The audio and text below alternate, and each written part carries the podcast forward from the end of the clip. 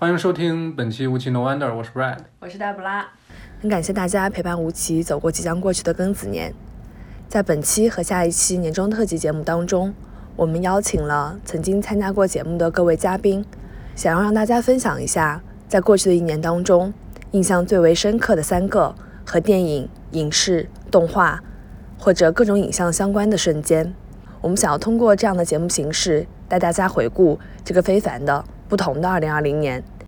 羊驼是吴奇二零二零年平成年代日本动画电影系列的嘉宾，他和我们分享了许多关于日本动画动漫的技术细节、背后的故事以及个人的感想。他也在年末和我们一起聊了日本现象级的动画作品《鬼灭之刃》。接下来，让我们听听关于他的二零二零年三个最为感动、印象深刻的瞬间。大家好，我是羊驼，我的二零二零年。除了跟 Debra 和 Brad 录的这个长达十几个小时的平成日本动画电影特辑之外，我自己总结了一下，基本上就是一位电影导演、一部 TV 动画和一部游戏作品。呃，先说这个导演，导演的名字叫金敏，那是我二零年在电影院看的电影数量最多的导演，我一共看了两部。第一次是呃看《千年女优》，当时我还在巴黎，是年初的时候。有个同学跟我说，《说千年女优》在在巴在法国上映了，然后我就找了另一个同学一起去买了票，然后去看。当时就是塞纳河边上一个小电影院，然后进去就是一个小门面，进去是一个那种售票窗，然后上去就是几个小房间，就是放映室，呃，就是那种呃几排几排座位排在一起都是平的，最多也就坐个三四十个人，然后但是当时基本上都坐满了，可能上座率有百分之七八十吧。都是中老年人，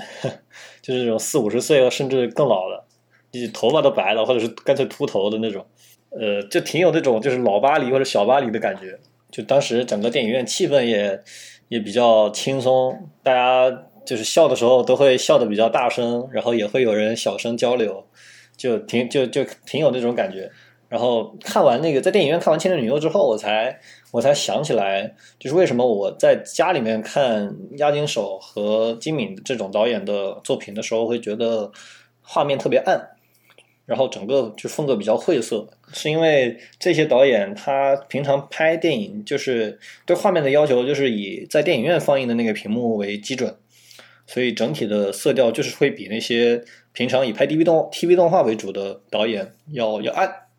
所以，就是这种导演的作品，就是比较适合在电影院看。然后，另外就是金敏，他的御用这个作家，就这个曲作曲家不是叫平泽静。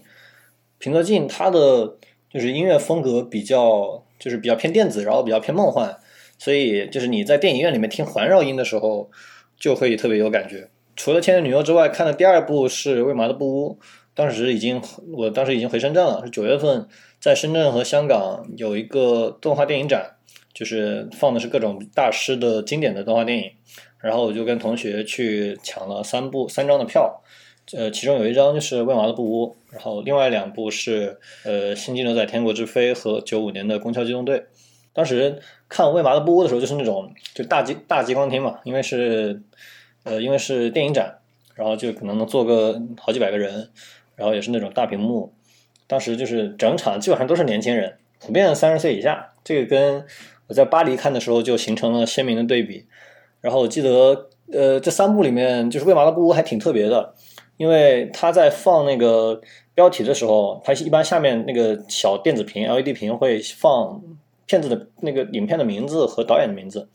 然后跟另外两部不同的是，就是《为麻的布屋》放的时候，他导演的名字出来，就是“金明”两个字出来的时候，就是全场都在鼓掌。然后还有几个几个年轻人就是在那欢呼，然后等片子放完的时候，就是在放演职员表的时候，大家都没走。然后我是在看那个作画，就是演职员表。然后剩下的人有的在玩手机，有的在聊天，但是基本上就是没有人走。然后等灯亮的时候，就是最后金敏的名字出来了，大家还是一起鼓了掌，然后有人在欢呼。这个这个另外两部片子就没有。但是我觉得可能是因为呃金敏导演已经去世了。加上大家对金敏是就是有一种就特别的尊敬和喜爱吧，然后就让让我觉得挺感动的。然后确实有一种不知道应该说是仪式感还是呃就是这种找到同伴的感觉啊，就觉得这整个电影院那么大，那几百几百号人都在这个一个地方看金敏的作品，让我觉得还是挺开心的。说完导演之后，再说，呃，这部 TV 动画名字叫《别对印象岩出手》，是汤浅证明拍的一部呃漫画改编，讲的是三个女高中生一起拍动画在学校上映的这么一个故事。整个企划来源也挺有意思的，它是就是汤浅闲着无聊刷推，然后可能搜自己名字，或者是看到有人艾特他。然后就发现，就是这个漫画的漫画粉丝在讨论这个希望谁来给他们拍动画，然后就有很多人说说我希望汤浅证明来拍这部动画，然后汤浅就看到了，然后他就跟这个华纳说这个提提出了这个企划，最后就是就拍出来了，就是圆了很多这个漫画粉丝的梦想。但是虽然说是就是汤浅拍的，但是其实整个动画作品是最不汤浅的一部作品，因为他虽然挂了名当导演，但实际上把就是大量的演出工作都交给了自己公司下面的年轻人，比如说本桥莫里，他是第一集的演出，但是他此前基本上没有在没有担任过就是 TV 动画的演出，所以就是一飞冲天，根本网上一时很多人讨论这人是从哪冒出来的，实际上就是公司的一个新人。就是整个作品从他的作画风格、呃镜头到呃整个剧情的线路，包括台词和节奏都非常非常的不汤浅，但是。呃，某种意义上来说，又能让人感觉到，就是汤浅的作品里面能感受到那种，呃，对生活的热爱，或者是这个这种比较癫狂的，或者是对作品的这种喜爱，或者是认真的重视的程度。所以，就整体上是一部非常优秀的作品，加上它的题材又对于动画爱好者比较友好，所以那段时间就是印象岩基本上就成了我的快乐源泉，就是平常。呃，生活就是正常生活中，基本上一个星期周期是以周末为标杆的，就是越接近周末，我就就越开心。但是这追印象岩的时候，就是这个标杆变成了这个印象岩播出的时候，就是越接近，我记得好像星期一吧，就是越接近星期一我就越开心。然后呃，因为印象岩是播的时候应该是法国的凌晨，所以我只能就是星期一下午，就是上完学回家之后才能看。然后我当时就是，呃，第一时间回就是回家之后就打开电脑，然后就开始看看最新一集。看完最新一集之后，一般就会觉得不过瘾，欲求不满，然后我就就往翻翻回去看第一集，或者是其他做的比较好的集数。因为第一集是呃从节奏到剧情非常有冲击力和有想象力的一集，然后加上作画还有就包括松本先生在内的这个大量的强力原画，所以整个画面做的非常的好看。所以我估计。我第一集和第四集可能就是每次出新新集数的时候，我都会重新看一遍，所以一共看了可能有十几遍吧，就这种感觉。然后可能印象岩应该是我二零一九和二零二零两年，也就是这两年里面唯一一部真正意义上在追的动画作品，就是那种呃，就是不是说在吃饭啊或者是闲着无聊的时候想到了要更新了就去看的。是那种，就是平常没事就会就会盯着想着时间，说，哎，这个印象岩今天上了，然后我就回家就赶快去看，就是应该是这两年以来唯一一部就是真正意义上在追的这么一部动画作品，所以就是真正意义上的是我的这个快乐源泉，然后也让我想想到了就是高中大学的时候那种就是感觉就是为动画而生，然后每个星期放学回家就是疯狂在家看新番追追新番的那种感觉。最后是，呃，一部游戏作品，是二零年底二十二月十号出的，叫《赛博朋克二零七七》。呃，这个应该就是大家基本上多多少少都听说过。然后这个游戏有各种各样的问题啊，主要体现在就是各种系统被砍了很多，可能完成度只有当时号宣称或者是打计划的百分之三十不到。然后就是整个剧情线特别特别短，整个主线只有三十个小时。然后前大部分还非常的枯燥，然后整体像一个就是 prelog 那样，prologue 那样，所以就是我还感觉这个游戏剧情终于开始了，打算大干一场的时候，发现已经是最后一个任务了，就这种感觉。但是呃，我还是这个非常非常喜欢这个游戏。首先是因为就是蠢驴给游戏打造这种沉浸感。或者是整个剧情的完整度，然后各种支线和各种要素的这种有趣程度、真实性非常的强，这是它的这个这个传统异能。另外就是，呃，我虽然不能算是一个就是 Cyberpunk 的粉丝，但是我还是挺喜欢，呃，就是 Cyberpunk 的各种美术设计啊和概念设计。然后包括，但当然我也很喜欢《攻壳机动队》，然后《黑客帝国》《银翼杀手》这种这种作品，所以就是我在玩二零七七的时候，我就感觉自己不仅是在玩一个游戏。而是在，而是走在，就是比如说宫壳的东京，或者是银翼杀手的洛杉矶，感觉是在这这些城市里面这个混晃荡的这种感觉。因为它是从桌游开始做的嘛，所以它这个概念设计啊，然后美术设计是借鉴了很多，包括宫壳啊，包括银杀手的各种概念设计的，所以就是会让人觉得非常的亲切。然后比如说，呃，有一些小的致敬，这些都比较比较明显啊，比如说像那个，呃，致敬宫壳的。二零七七里面的女主叫 Judy，她的微信头像是一个贝壳，然后贝壳里面是一个一个一个小鬼魂，就是能让人感觉到是那个叫 Ghost in the Shell 嘛，是致敬《光头机动队》的。然后包括《黑客帝国》里面这种，就是那个《黑客帝国》里面不是有红蓝药丸嘛？然后二零七七里面也有一个，就是两个药丸你可以选择的，这也是很明显的致敬。然后《银翼杀手》就就更不用说了，《银翼杀手》里面就游戏里面有一个技能名字就叫银翼杀手，然后。包括《银翼杀手》的那个一九七二年的那个名场景叫什么 C 射线宣言发言，什么 All those moments will be lost in time like tears in rain 那段，就是在二零七七里面是有一个就是完完全全的场景还原的，你可以在一个犄角旮旯地方能找到那个 Roy，然后可以看到那个台词被刻在墙上，就挺有意思的。然后包括呃，就是男主人公的公寓长得也挺像那个二一九七二《银翼杀手》里面那公寓的。然后包括什么《黑客帝国》，这个基努就不说了。然后，呃，那个还有阿基拉，虽然阿基拉不能算是 Cyberpunk 的作品，但是呃，有一些相似之处吧，就是世界观和美术设定。然后里面也有一个那个阿基，就是像那个阿基拉里面那辆摩托车的那个摩托车，叫还还还叫草地号，还 neta 了一下草地素子。然后除了这些小的致敬之外，它还有很多大的。呃，就是概念和设定上的借鉴，就包括世界观的借鉴。比如说，呃，二零七七里面的一些政治斗争的桥段，就让人很明显的能感受到是借鉴了，就是侍郎正宗的那个，或者是说神山健治的那个《宫壳机动队》里面的。呃，比如说里面有一个支线是讲一个这个市长竞选人竞竞选者，然后。它的就是整个战斗系统也跟宫壳比较像，就是有那个一体战、黑客战，有枪战，然后有刀战，就是这些宫宫壳里面基本上都有。然后呃，枪战也有，也能让人看到很多这个黑客帝国的影子啊，比如说那个就是子弹时间嘛。然后呃，就是整个就平常我走在就是不不只是在做任务的时候，你平常我走在游戏的街道上，我就能看到。就是那种街景，包括很多建筑物，然后一些空气，比如说天气，比如说自然环境，都能就是让我感觉到我好像是在这个各种各样的影视作品里面穿梭，然后就是包括它一些就是边缘的这种支线的设定啊，然后一些物品啊，包括一些这个里面的文件，就是让人让让我感觉到就是感觉像是。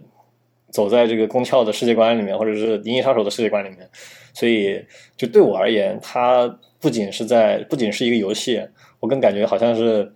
走入了这种就是互动版的或者是游戏版的呃宫壳机动队或者是银翼杀手里面，就让我产生了非常大非常强的这种沉浸感和代入感。所以我当时刚发售的时候，前一个星期吧，七天我玩了差不多五十个小时，就每天下班回家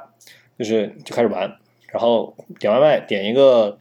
呃，就是最快的，就是能让我最快吃完的，像什么肯德基、麦当劳那种，就是十几分钟吃完，然后就继续玩。玩完之后，玩到就是定一个九点钟闹钟，因为不定闹钟的话，我可能就就永远不会洗澡。然后我九点钟洗个澡，洗完澡之后继续玩，玩到差不多一两点，就是玩完一段任务之后，我就就就睡觉。然后脑子里面就是睡觉的时候全部都是就是游戏内容。然后第二天上班的时候也是浑浑噩噩。就是就上班闲着闲着没事干，或者是就是干完一点事情之后就拿手机在那看，就是贴吧或者是论坛里面的各种攻略啊，或者是讨论啊，或者闲聊，就整个感觉一天就是围绕这个游戏在转，差不多这么转了个有十天半个月，就是所有的支线都清完了，然后所有的这个任务结局都已经打完了，然后我才就开始告一段落，转向就是正常的生活。此前从十二月十号开始一直到。差不多二十号左右吧，就是十两个星期的时间，就是整个人脑子里面就全部都是就是二零七七，就是确实是感觉就是有种那种就是所谓的废寝忘食的这种感觉。呃，总的来说，呃，我二零二零年我基本上就是这三件事。虽然，呃，录这个的时候，录这个这个录音的时候，已经新年已经过了十几天了，但是还是祝大家新年快乐。然后希望新的一年里能遇到更多更好的人和更好的作品。考分和虎头是有台越考越糊的主播。在今年年初，美国 Black Lives Matter 运动之后，我们曾经有过一期节目聊了一聊这个运动。虽然这期节目保存的时间并不是很长，但那次聊天依然非常开心。他们俩也是我和 Brad 私下非常好的朋友。接下来，让我们来听听他们两个2020年三个有关影视印象最为深刻的瞬间。呃，然后呢，我们这次要聊的话题就是，嗯，吴奇这一期的话题。呃，三个关于二零二零年的观影啊记忆吧。所以二零二零年疫情开始以后，你第一次去电影院看的是什么？嗯，我觉得香港的疫情就是反反复复，所以电影院开了又关了很多次。但我今年呃一开始去电影院看的第一部电影是《Akira》的 4K 修复版，就当时觉得还挺爽的，正好它要播出的。正好它要上映的时候，那个疫情就是那一波结束了。对，然后其实我想说，嗯，就《Akira》这部电影我很喜欢，然后我也看过很多次。然后我记得第一次看的时候，就是嗯，就是只是为了看看嘛。然后后来有一次是为了写一个关于呃科幻电影的论文，所以当时去呃读了一些。关于科幻，还有那个八十年代日本经济 什么的，就就是什么 post capitalism 之类的一些理论之后，又重新去看，就会发现，嗯，就是 Akira 的故事其实它比我想象的要更加复杂。但是呢，我这一次，呃，就是在香港电影院里面看了一个四 K 修复版嘛，然后我就觉得它的。音乐，还有就整个，特别是一开头飙车那一段，给我特别深刻的印象。嗯，然后除了就是电影院，当然是因为它音效比较好之外，我觉得另外有一点挺有意思的感受就是，嗯，因为我当时为了写论文的时候读了很多那个瓜塔里的书，嗯，然后他当时 就瓜塔里在他有一本书里边提到说，就是那是一个八十年代的采访，当时有人问他，就是说，因为他们讲了很多，觉得就是在 neoliberalism。之后，哎，我毕业太久都忘记那个词是什么了。大概就是一个特别 overwhelming 的一个 capitalism 的世界是一个什么样子。然后瓜塔里就说，他说他的想象就是东京。然后我当时在看那部电影的时候，就是他们骑着摩托车开过那种城市里的废墟，但他又特别五光十色，就让我想到瓜塔里的这段话，我就觉得很能理解他们为什么在八十年代会对。当时还是处于一个上升期的东京。有着那么一个很，就是一个很理想的形象，我就觉得它代表了一个未来的城市。对，当然这中间还包括就是他们对东亚文化的一种呃远距离的观看，一种 the other 的这种想象。对对对，就是把有点 sino-futurism。其实八十年代中国还还不能承载那种想象，对，到了对三十年以后，这个想象的对象就变成了中国。对对对，但是我当时看完电影的时候，因为那个时候我还住在九龙，然后我就坐。两层的公交车回家，就经过那个香港的西隧，就是其中的一个海底隧道。就是西隧是比较新的一个隧道，它也比较贵。然后我当时坐车经过那个很新的隧道的时候，你知道，就是经过隧道，然后呃，那个上边就会有那种一盏灯一盏灯飞快的飞过去，然后你从那个隧道一出去，你立刻。呃，就是西九龙那边很新的高楼，四十多层的那个很新的居民楼，一栋接一栋的从你那个很新的高，就是那种公路旁边，你一出隧道，你看到那些楼，特别是如果在晚上，其实还挺有冲击力的。嗯，对。然后我其实我经常晚上坐那个隧道的时候，我就觉得。嗯，其实你想到香港，可能八九十年代吧，可能那个时候经济也很好，包括零零年初的时候，嗯，就是你想到那些，就会觉得还挺魔幻的。就是我觉得，Akira 虽然它是一个，它有很多很有时代感的一些设定、一些故事，但是我依然觉得我很能理解亚洲代表那种对未来的想象，即便香港今天可能甚至都。对于大家今天来说，你对香港的一个想象，呃，怎么说？就你对一个亚洲未来的想象，可能更多的是深圳的小城市，到处都是二维码，你不知道 现金支付的这种想象。但是我觉得香港它仍然给我带来一种，嗯，就是一种 style 上的。嗯，未来主义吧，就是当未来主义成为一种风格的时候，它代表的是九十年代的一种未来主义的风格。然后我觉得香港和电影里的东京是很像的，嗯，就是一些新的感想。这么想来，好有意思啊！就是《Akira》是八十年代吧，呃，八八年拍的嘛。然后我就在想，我第第一次第一部去电影院看的电影也是关于八十年代，是关于美国八十年代，场景简直差的太多了。就是那个，就是人们对于八十年代，当然当然，比如说 Akira 是在站在八十年代想象一个呃更未来的地方，他想象的是二零一九年，对，二零二零然后现在，然后然后然后你想，就是 Wonder Woman 一九八四是站在，如果他们是二零一九年拍的话，那就是站在二零一九年想象一九八四年，就相当于是一个反过来的那个，对对，它是一个回望历史的那种，它是个时代剧。哎，对你说的好有道理，就是时代剧。对啊，就是我我第一次去电影院，嗯，看的电影，疫情以后就是《神奇女侠一九八四》。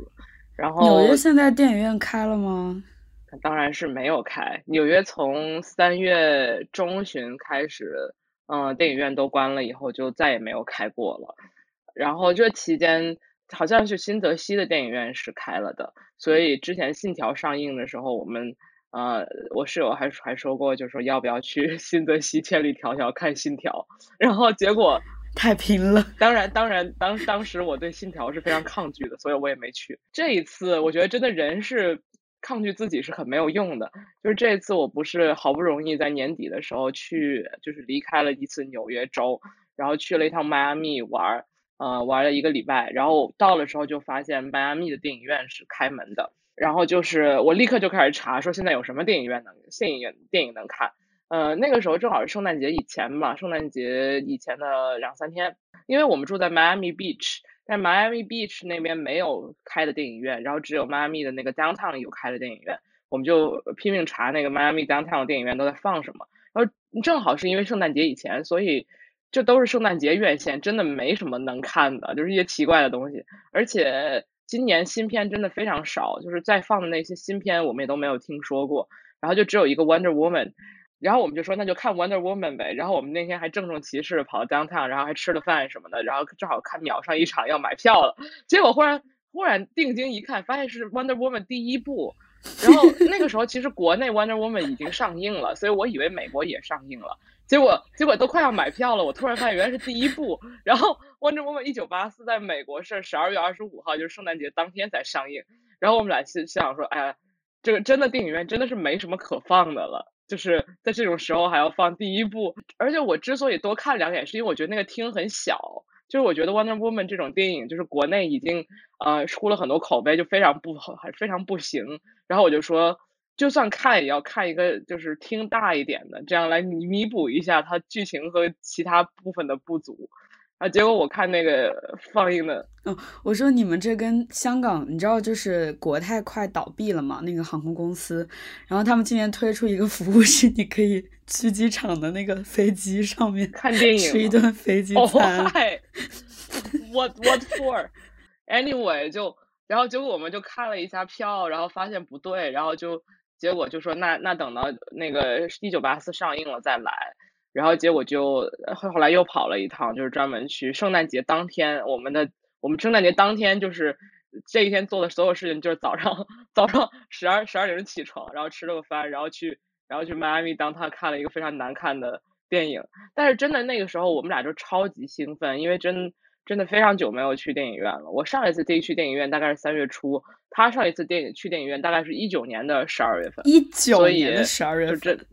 对他一整年没有去看电影。我属于去电影院非常频繁的，我大概去到呃就是三月初的时候。然后我们兴奋到一种什么程度呢？就是进了那个厅之后，发现那个椅子特别舒服，是那种你按一下，然后脚可以抬起来，然后背靠背可以靠过去的那种。然后我们就很兴奋，然后坐在那个椅子上，就等待广告开始。然后广告刚开始的时候放 放预告片，大概有三个预告片都是只有只有声音没有影像的，就是那个屏幕是没开还是放映没有开，反正。然后我们我就我就非常焦灼，我说我好想看这个预告啊，为什么不让我看？虽然虽然这些预告我很多看过，就是听声音我都知道是什么预告。但是我就非常生气，我就一直在左顾右盼，我说谁来 fix this？就是快让我看这些预告和广告。然后真的，虽然电影院特，虽然就是电影特别难看，但是这整个体验就是，包括取了电影票之后，我立刻拍了照。就是我以前 几乎仪式感满分，几乎就没有过，就是说拿了电影票，然后拿在手里，然后在那个票机之前拍照的这种。这种朋友圈操作我以前从来没有过，但是这一次我就真的拍了一下，因为因为回了纽约之后又不知道什么时候可以去电影院了，所以就是电影本身没有什么可讲的，也没有任何感想，只是觉得哎太难看了，但是并不觉得特别亏。就是如果是平时的话，我是一定不会去电影院看这个电影的，但是因为这次情况特殊，就是为了强行去一下电影院，就看了一下这个，嗯。哎，这电影真的没什么好讲的，进入下一个话题吧。下一个话题讲一下，呃，你的家庭影院吧。好呀，呃，我的家庭影院就是我九月，呃，对，八月底搬了家以后搬到一个新家，然后当时我们找这个家的时候，前情提要是因为去不了电影院嘛，然后在家里就是待着，我就觉得看电影的那个在电脑上看感体体验特别差，所以我在六月份的时候就买了投投影仪。然后到八月底我要开始换房子的时候，当时我跟我室友找房子，就是呃核心要求之一就是呃客厅就是公共空间比较大，然后客厅有一面白墙，可以做到正对着座位是一面白墙，然后可以就是放电影，所以就是找到现在这个房子，然后搬入这个房子以后，我们立刻就开始了就是呃客厅 film club 这个计划，就是达菲客厅影院，从大概第一周。对，搬进来第一个周的周五一直到现在吧，就是每周五，只要是所有的人都在，好像没有没有停过，除了之前出现一次 COVID 危机以外，就是就是没有没有停过，就是每对每周五的时候，我们都会在家放呃一到两部电影。其实按道理来说，一般是 double feature，但是后来有的时候大家看完第一部电影之后就开始聊，然后就很嗨，然后第二第第二部电影就不了了之了。但多数时候是放两部电影，放两部电影也很像电影节。对啊，就是从八点开始放，一直放到十二点，就是对。然后第一部就是来看的人比较多的，就比较正式的开始。第一部放的电影是《木兰》，就是新的那迪士尼的《木兰》，真的是一部。当时我们家大概有十六七个人，来了十六七个人，就是。持续不断的有人进到我们家，然后可能都是一些就是看脸有点生，也不知道是谁，然后就大家都进来了，然后就开始看。大于内容。然后，然后，但是那个电影不得不说，就是如果是一个我在我在我一个人看，或者是两个人看的话，一定会看不下去的。但是因为有十几个人，大家一起就是坐在家里的客厅坐满了，然后楼梯上也坐满了人，然后就是一边看一边吐槽，就还挺挺有意思的吧。嗯，然后对，然后就这个事情就一直这样做下来了。有的时候，特别是冬天开始以后来的人就比较少一点，但是一般都会有人来的。然后来的人多的时候，可能就有十几个人。然后后来我们家还开发了这个新的呃，就是客厅活动，比如说蹦迪啊，什么唱卡拉 OK 啊，什么吃吃喝喝啊，各种各种奇怪的活动。呃，但是对总体而言，我觉得就是因为纽约还是去不了电影院。嗯，然后我觉得看电影这个事情，真的在自己在电脑上看，或者哪怕自己很有仪式感的搞个投影仪看，和就是这和和有别人在你旁边一起看的感觉还是非常不一样的。所以就是还是很想要还原这种感觉吧。而且我觉得也是过一下我的就是呃我和我室友的这个 curation 的瘾，就是安排别人看什么电影这件事情本身是很有爽感。是。这个还会继续搞下去这件事，来讲讲你们家的 set up。羡慕纽约房子比较大，也只有香港会这样羡慕了。就我们家也是，就其实我今年也是我搬家嘛，然后我换了一个，就是我买了一台二手电视，还挺我们家也买了二手电视，然后也弄了一个很豪华的沙发。对我弄了一个超豪华的沙发，虽然说那个沙发距离电视的距离，沙发和电视距离很近，但是就是我觉得你你如果在沙发上往 远靠一点，还是可以保持不近视的。嗯，就是我之前也想在我们家放电影，虽然我们家就是比较小，但是我觉得呃五六个人还是可以的。然后我第一部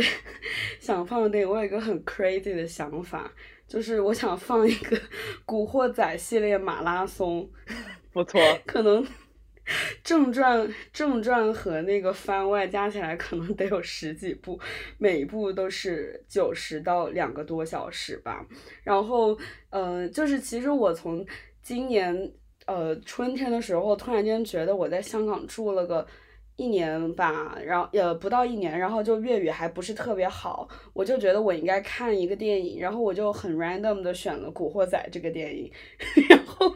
因为看了之后就特别对香港黑帮片特别感兴趣，然后我就。今年一连串看了好多香港黑帮片，就我年初的时候本来也不是有意的啦，就是有一天在电视上面一口气又重新连看了三部那个《无间道》，但是看《无间道》也不是因为喜欢黑帮片，就是觉得好看，嗯，对，然后。对，而且我我就超喜欢吴镇宇在里面的扮相，真是太帅了。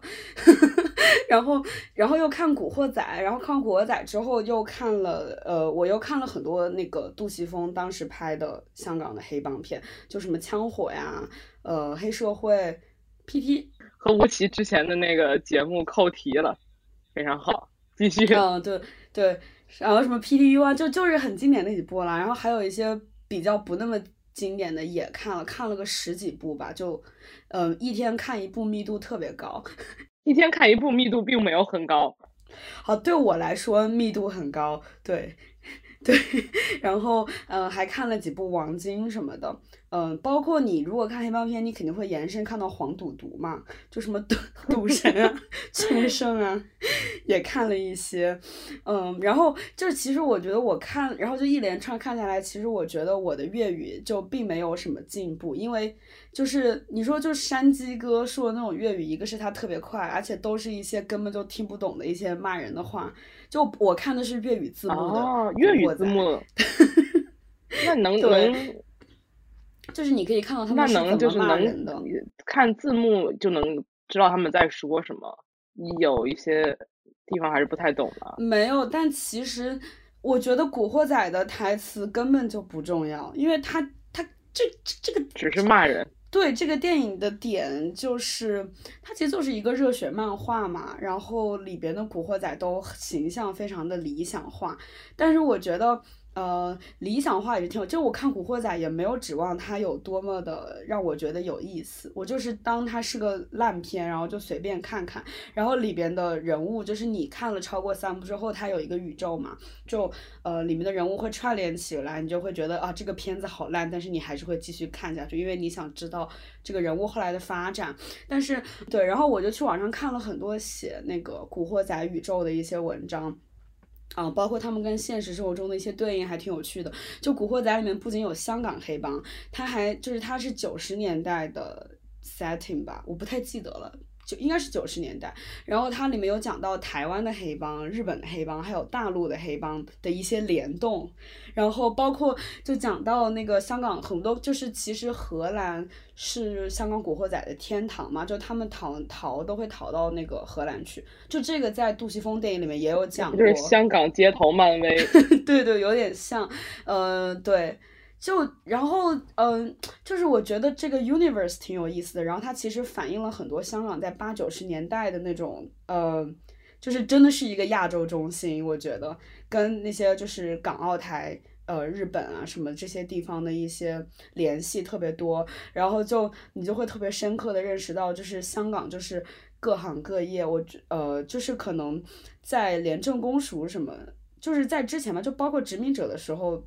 一直到回归以前，其实香港的黑帮就是深入各行各业，它就是一个社会组织嘛。然后就都说香港是没有任何一个行业就是可以脱离黑帮生存的，还挺有趣的。然后这个可能比较像一个那种少年漫画。然后之后去看了，呃，如果你去看《银河印象》的一些，它可能有一些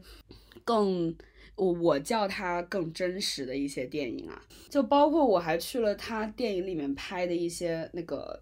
地方去打卡，我真的疯了。我当时想去那个 PTU 里面的那个中国冰室，去了之后发现已经拆掉了，就挺可惜的。嗯，对，还有他们呃，就是 PTU 里边走过的一些地方，其实也还比较市中心嘛，就。当时路过的时候，就会特意去看一下有没有什么变化，呃，但这都不太重要。我印象特别深，PTU 里面有一个镜头，就是他们站在一个大幅的周杰伦专辑海报之前，嗯，然后我还之前特意去查了那个，嗯对，那个专辑，对对，很好玩儿，什么大战一触即发之类的那个广告语是，就是在最后的那个场高潮之前，很会选景。嗯，对，好，我觉得其实银河印象就是，如果你要讲它的电影本身有很多可讲的，但是那些都不是我想讲的。其实我看了这么多黑帮片，我觉得一个很有意思的现象就是，任达华真的是中国的教父形象吗？嗯嗯 对，我想任达华在香港 黑帮片里面的角色，就是他是 他是德尼罗还是阿尔帕西诺？就，但是他的形象跟呃，比如说这几个意大利演员，就是嗯 Marfa 他们的那种黑，就是老老大的形象是很不一对样的。对对对对，就是首先任达华他其实他长得不是很帅的，就是你不是那种帅哥，你知道，就他长得就像是你会在街上遇到的民企老板，但是是那种有点沉着、能够做大事的老板，就是有点儒雅，对对对对对，就是嗯感没有很粗鲁的那种。感觉是会拿个茶杯喝茶，然后呃系个腰带比较低调，不会系那种。对，就是那种很很高调炫富的那种，嗯对，然后包括他在黑社会里面的形象，其实很多人也说嘛，就是他跟古天乐那个嗯形象的一个对比嘛。其实我是想说，我发现任达华真的演了很多黑社会老大的形象，我觉得挺有趣的。其实香港八九十年代，当他的娱乐业特别发达的时候，就那个时候他的黄赌毒也特别发达嘛，然后。那个时候，香港的娱乐业其实很多都是被呃，就是他跟黑社会有很多的联系，包括嗯，就比如说，其实就是就是郭碧婷老公向佐他的爸爸就是向华强，他是一个香港很重要的电影的 producer，他自己也当过演员，呃，然后他他的爸爸就是香港很大的那个两，就是算三大黑帮吧，就新义安的创始人。然后他们自己当时也开了一个很大的影视公司，这个样子就出很多电影。然后当时有人就说，如果包括像舒淇啊，呃，很多以女明星，如果你要去香港拍电影的话，你一开始都会去拍那个色情片嘛。对，然后我当时去搜，就是我觉得任达华可能是他会去演这些角色，可能是这些电影他背后他的这个 producer 他的资方他们很认可任达华的这个形象，因为他们跟自己比较像，对，嗯，就是有权利的有权利的男人，看起来有点儒雅，有点聪明，但是又长得不是特别帅。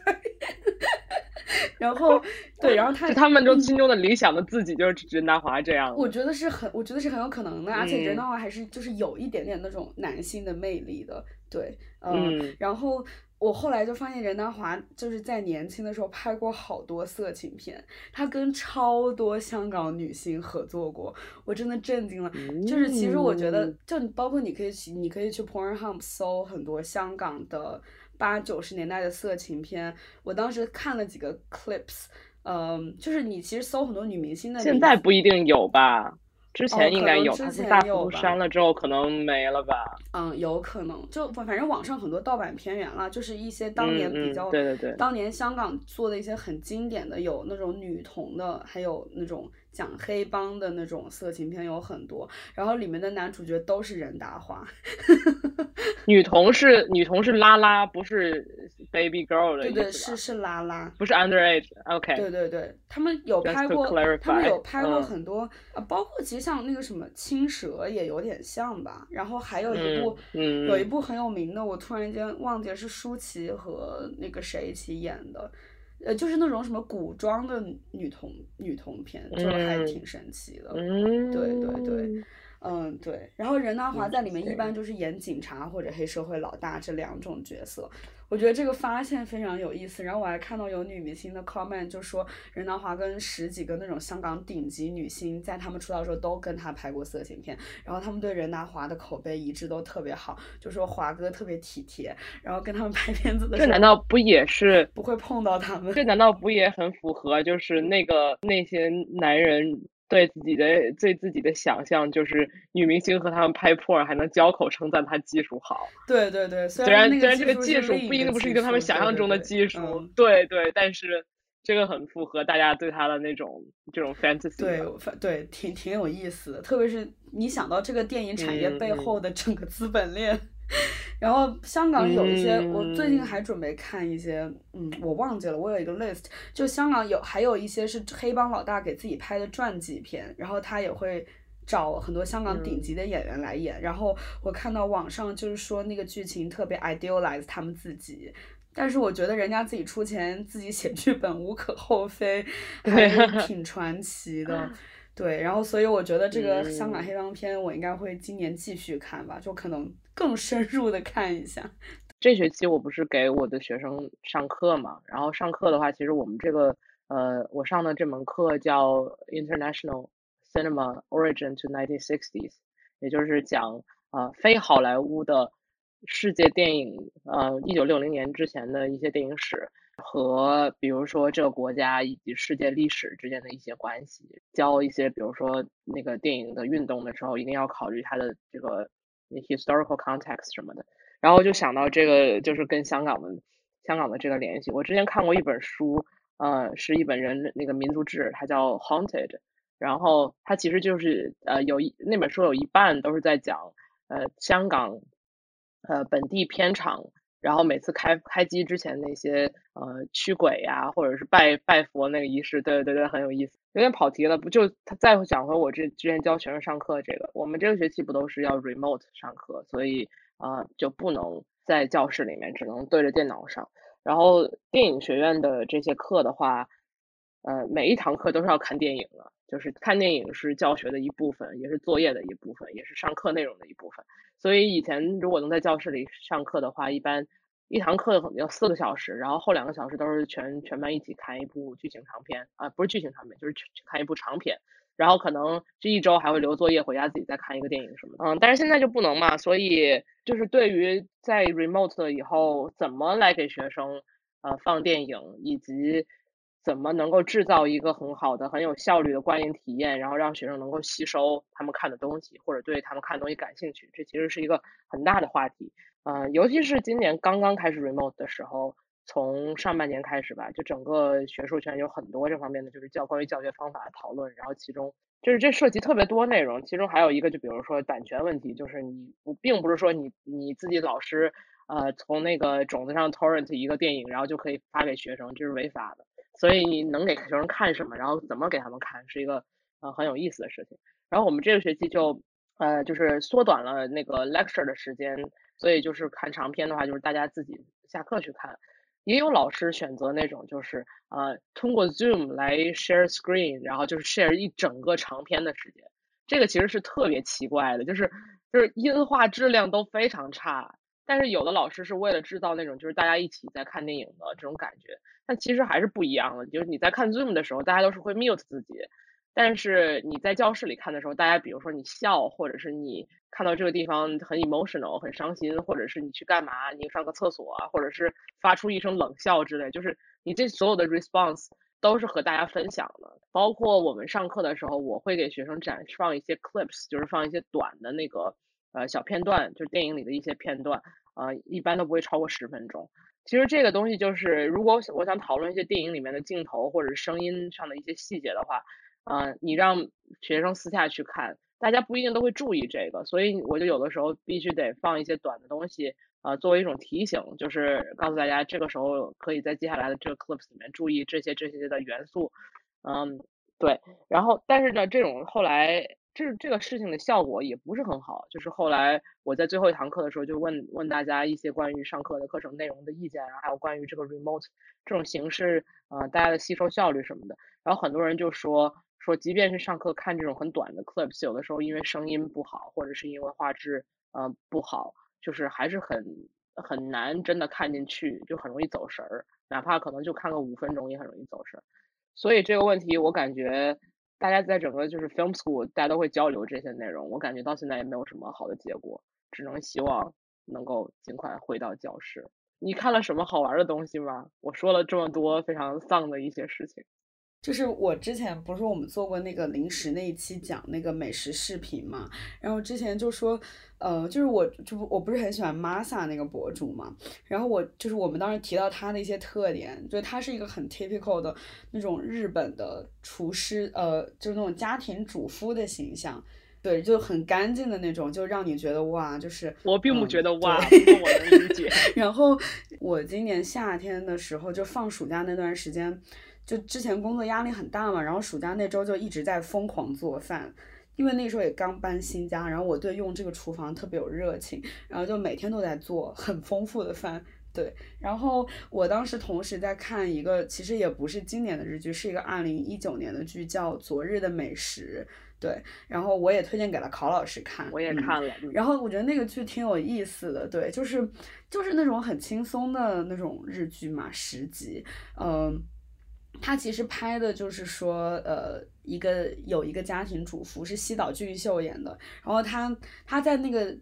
就反正就是讲他每天下班回家做饭的故事和他一些生活中的一些就是一些支线吧，有很多很搞笑那种很细微的点，比如说他去超市买菜，然后他就会想啊买了吃不完，或者是这个东西打折比较便宜，就那种很 trivial 的想法。然后我对于我来说觉得我人好好真实，我跟这个剧有很多很。是的，是分享的一些就买，我记得第一集像什么买一个西瓜，那个西瓜太大了什么的，特别搞笑，很真实。但是我觉得它的支线剧情有些地方很有意思。就这个故事里边，西岛俊秀这个角色有的几个人设比较有意思。首先就是他的整个打扮风格，就是跟我说的那个 Masa 博主就很像，就那种穿无印良品，在一个日式的厨房里边，然后阳光洒进来，就是厨房特别干净，东西都收纳的井井有条，然后给你的家人做饭的这种。对于居家的 fantasy，嗯，就是我很能理解。然后第二点就是说，他的设定其实首先他是一个中年的同性恋，然后他是跟他的恋人住在一起的，他的恋人是一个美发师，而他是一个呃。律师，而且他是一个看起来像直男的律师，就他并没有向他身边的朋友和同事公开出柜，嗯，但她的男朋友是一个那种，呃，有一点大家想象中的有点有点所谓的娘吧，quote unquote 的一个这样子的 gay 的形象，对，然后他们俩就住在一起，就讲他们俩一起做饭和过生活的一些琐事，嗯。然后我觉得比较有意思的是说，首先他作为一个律师，大家就会觉得律师很忙，但他其实开头的时候就有说他的理想就是在一个比较小的律所做一份不是特别忙的工作，这样他就能够准时下班去过自己的生活。然后我是特别忙的时候看到这个剧，我觉得对我的职业观 产生了巨大的影响。对，反正就有一点让我思考我自己的一些生活吧。嗯，对，但这个有点扯远了。对，然后另外一点就是说，呃，首先就是演这个戏里面，其实他有讲两对同性恋情侣。呃，两对特别不一样的情侣，就都有跟做饭有关的情节，其实挺可爱的。但是我去查了一下，就我感觉演这个剧的四个演员，男演员，他们好像都是直男。就是当，就是我一开始看到这个剧情是讲一个日本的中年的男同性恋情侣遇到的一些问题，比如说回家见家长、一些经济问题、呃，婚姻这个契约的问题，它其实都有涉及到，我觉得还挺有趣的。但是它。的演员又都是直男，而且他们在剧外的扮相真的是很直男，就是不同不同类型的女生会喜欢的男生。对我觉得就挺有趣的吧，就嗯，这个就是我觉得另一方面也反映出日本社会，他们很开放的讨论一些东东西，但他们在某些方面又特别的传统。嗯，对。好的，嗯，以上就是给吴奇交的作业，请剪辑的时候手下留情。好，再见，再见，拜拜。先王或者说老王，和我们聊过院线电影，和我们聊过大卫芬奇的《曼克》，和我们聊过杜琪峰和银河印象，也和我们聊过哈里沙利以及自己的感情观。我相信二零二一年他也会更多的做客吴奇，和我们聊更多有意思的电影，分享更多影视行业的故事。接下来，让我们听听他二零二零年三个和影视相关的最为印象深刻的瞬间。Hello，大家好，我是你们隔壁的老王。然后今天应 Debra 和 Brad 的邀请，给大家录一期关于二零二零年影视方面的年终总结。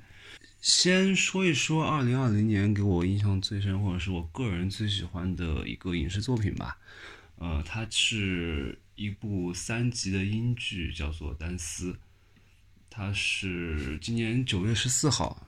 播出的一个犯罪悬疑类型的短剧。导演是刘易萨诺德，主演是大卫田纳特。呃，这个导演和这个主演之前都是演剧偏多。大卫田纳特最有名的可能是他出任了那个很有名的系列剧《神秘博士》，他出任了第十任博士。然后刘易萨诺德他以前也是这个导演，以前也是拍剧剧拍剧居多。然后他和呃大卫田纳特应该是在一部叫做《小镇疑云》的英剧里头认识，然后可能是两个人合作很愉快，然后就有了这部单词。因为《小镇疑云》其实一个也是一个非常好的呃悬疑类型，大家是有空的话可以看一看。但是我我个人觉得先看单词再看别的，有空再去看那个。小镇疑云，嗯，这故事其实特别简单，他是田纳特这边演了，我觉得这可能是他的一个转型吧。呃，大卫田纳特他也在超级英雄短，呃，超超级英雄剧《杰西卡琼斯》里面演过反派，以及另外一部我我个人也非常喜欢的英剧《好兆头》里头演了主角，就是那个恶魔，那个恶魔演的非常好，就是他，呃，大卫田纳特他可他是戏剧演员科班出身，所以他的演技功力。可见一斑，就是一般戏剧演员出身的去演电影，演技方面一般都是无可挑剔的。总总体来说是无可挑剔的。呃，如果往外扯一扯，说到好兆头，我不是我没有觉得好兆头这个剧拍的很好，但我非常喜欢他的原著小说，呃，原著原著作者尼尼尔盖曼他的《美国众神》《美国众神》也好，包括好兆头的原著，我都是非常喜欢的。大家有空可以去看一下原著小说。呃，这两个剧我。我其实如果剧和小说小说在放在一起的话，我更推荐大家去看原著。然后回到单丝，我看单丝还有一个契机是，其实，在二零二零年，我一直在盯着一种类型的电影看，就是呃，就是悬疑和犯罪的。这个悬疑是我在二零二零年疫情期间待在家里没事儿，我看了好多侦探小说，内蒙的钱德勒的和劳伦斯布洛克，还有艾德里奎因。就是这三个人的，我把这三个人的系列基本上都看完了，所以今年我对同类型题材的片子我特别感兴趣，包括看过现在还有印象还比较深的，像爱德华诺顿自导自演的那个《布鲁克林密案》，然后包括第四季的《冰雪暴》，然后开年的另外一个美剧《Perry Mason》。以及就是这个的单丝，我特别喜欢单丝的原因是，你要顺着说，它其实是一个非常正常的探案故事，但但是我给它定义，我是一个反类型反类型的悬疑片，因为它是开头就把凶案事件和凶手都已经交代给你了。什么人犯了什么事儿？他在第一集的前十分钟就已经交代清清楚楚了。呃，在小说里面这可能是一个比较常见的手法，但在电影里面这是一个非常电影或电视剧里头这是一个非常难拍的难拍的开头，因为因为你在前头把最大的悬念，把最把传统呃悬疑类型片中最大的悬念给揭晓了，然后你你这个事儿还把它呃整个犯罪的事实，也就是他。到底犯了什么罪也揭晓了。对于观众来说，如果你后头这个铺垫或者节奏一旦把握不好，就会让人失去兴趣。对于单丝来说，我觉得他最大的、最成功的地方是他通过三部，虽然在第一集就已经把这个凶手介绍出来，但他后来三部都在都在非常认真以及优秀的刻画这个单丝的形象。也就是说，他其实刚出来的时候，面对警察的盘问，他其实说了一句话，就是。其实非常能留住观众，就是因为他他面对警察的盘问，就是基本上一直处在一个竹筒倒豆子的情况，就是我非常配合，呃，你们问什么我就说什么，就类似于我已经放弃抵抗了，然后知无不答。然后他在说完一些话之后，最后加了一句，就是说，呃，我也不清楚我为什么会犯下这些罪行，我所以，我希望你们能告诉我为什么我会我会成为这么一个连环杀手。嗯，所以说出这句话的时候，其实大家对关丹斯这个人物的关注点已经建立起来了。然后像这种一见面就竹筒倒豆子似的杀手，他人格中肯定会有表演型人格在他的性格之中。二十世纪八十年代初，然后英国因为呃二十世纪七十年代整个英国当时被称为英欧洲的病人嘛，英国的经济非常糟糕。他在战后实行的高福利政策在七十年代受到了非常大的。就它的弊端在七十年代等于是暴露无遗了，就是表现是表现是高通货膨胀和高失业率。然后这个事这个事情呢是在七九年七九年撒切尔政府上台之后实行的撒切尔改革之后才慢慢把这个颓势给扭转回来的。但是在我们这个剧发生的八八十年代初，整个环境还是还是是还是受到了七十年代的后遗症，所以当时的伦敦有很多轮漂，然后这帮青年一方面是。找不到工作，二第二方面是毒品和酒精以及暴力的呃泛滥，导致这这这一帮居无定所的人，呃数量激增，然后也成为了当时伦敦的一个不安定因素。而他们另外一方面，他们也成为了很多骗子以及暴力实施者的目标。丹斯就是从这帮。主要从这帮无家可归者中挑年轻男子，然后带回家，然后杀害。他在审讯的时候对自己的行为解释非常清楚，就是他把人勒死之后，然后因为人在被勒死之后会产生一些呃身体痉挛，会导致排泄嘛，也就是说他呃那个被害人尿了一裤子，然后他就把被害人的衣服脱掉，然后。到浴缸里面去，把它干洗得干干净净，然后拿出来之后放在椅子上，然后陪他看电视。然后他后来补充了一句说，因为他也只有尿可以排出了，因为他显然已经好几天没有吃过一顿饱饭了。就大卫·田纳特在他表演的时候，他说无论说出多么触目惊心的场景，他他整个人非常的平静。看他在单丝里的表演就是一种享受，就是你会你会觉得这个 unremarkable。unremarkable 的杀手，他可能是你，他很有可能是你身边的任何一个人。然后这就让我想起了，我可能特别喜欢他，是因为我特别喜欢的一部漫画《啾啾的冒险奇遇》里面有一个我特别喜欢的反派，叫做吉祥记，对，皇后杀手。他的他的性格就是两点：一，他是个恋物癖，他特别喜欢留下别人的手；二，他长得也是特别帅，智商也很高。然后他以毕生之力，他做的一件事情就是让自己成为一个普通人，让。把一滴水藏在大海里面，希望所有人对他没有印象。我觉得丹斯就是一个英国版的吉当基，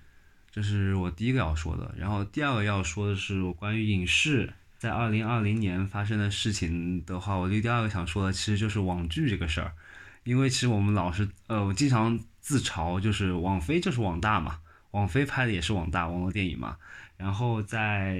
疫情快结束的时候，我就去横店实地考察了一下。嗯，就去参与了一个网剧的拍摄，然后我发现，因为二零二零年其实对于院线的伤害特别大，院线电影的伤害特别大，但相对于网剧来说，他们反倒是反倒是有了逆逆境增长，因为大家都困在家里面，很多人会选择用通过视频平台或者直接在家里的电视上面就看各种网络电影。呃，当时我去看的时候，抱着一种就是当年美国 B 级片。B 级片行业出了很多后来的鬼才式的导演，出了很多